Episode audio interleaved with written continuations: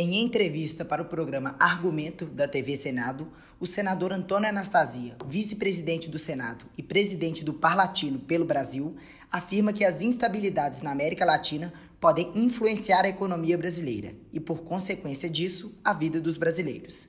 Chile, Bolívia, Venezuela e Peru vivem momentos tensos e turbulentos na vida política, seja por mudanças de ideologia na presidência ou por manifestações populares. Hoje a América Latina vive um momento especial.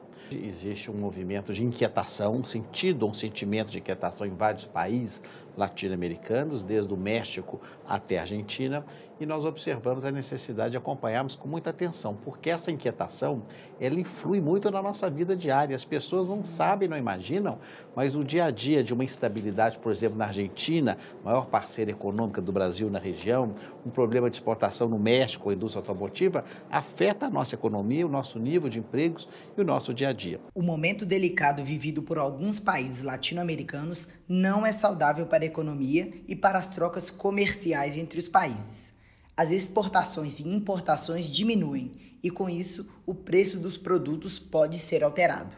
Neste cenário, o investimento de empresas estrangeiras no país também diminui, já que gera insegurança e incerteza de lucros.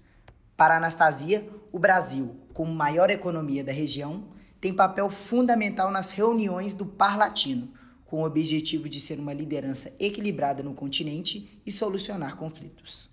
O Parlatino é, de fato, foro de discussão dos parlamentares da América Latina e do Caribe. E ele é um instrumento muito adequado na identificação de soluções negociadas para conflitos.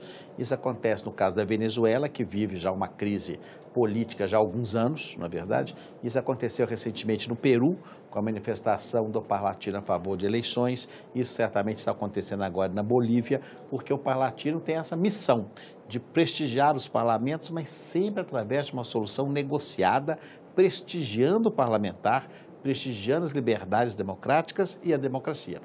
O Par Latino foi criado em 1964 e integra os países latino-americanos.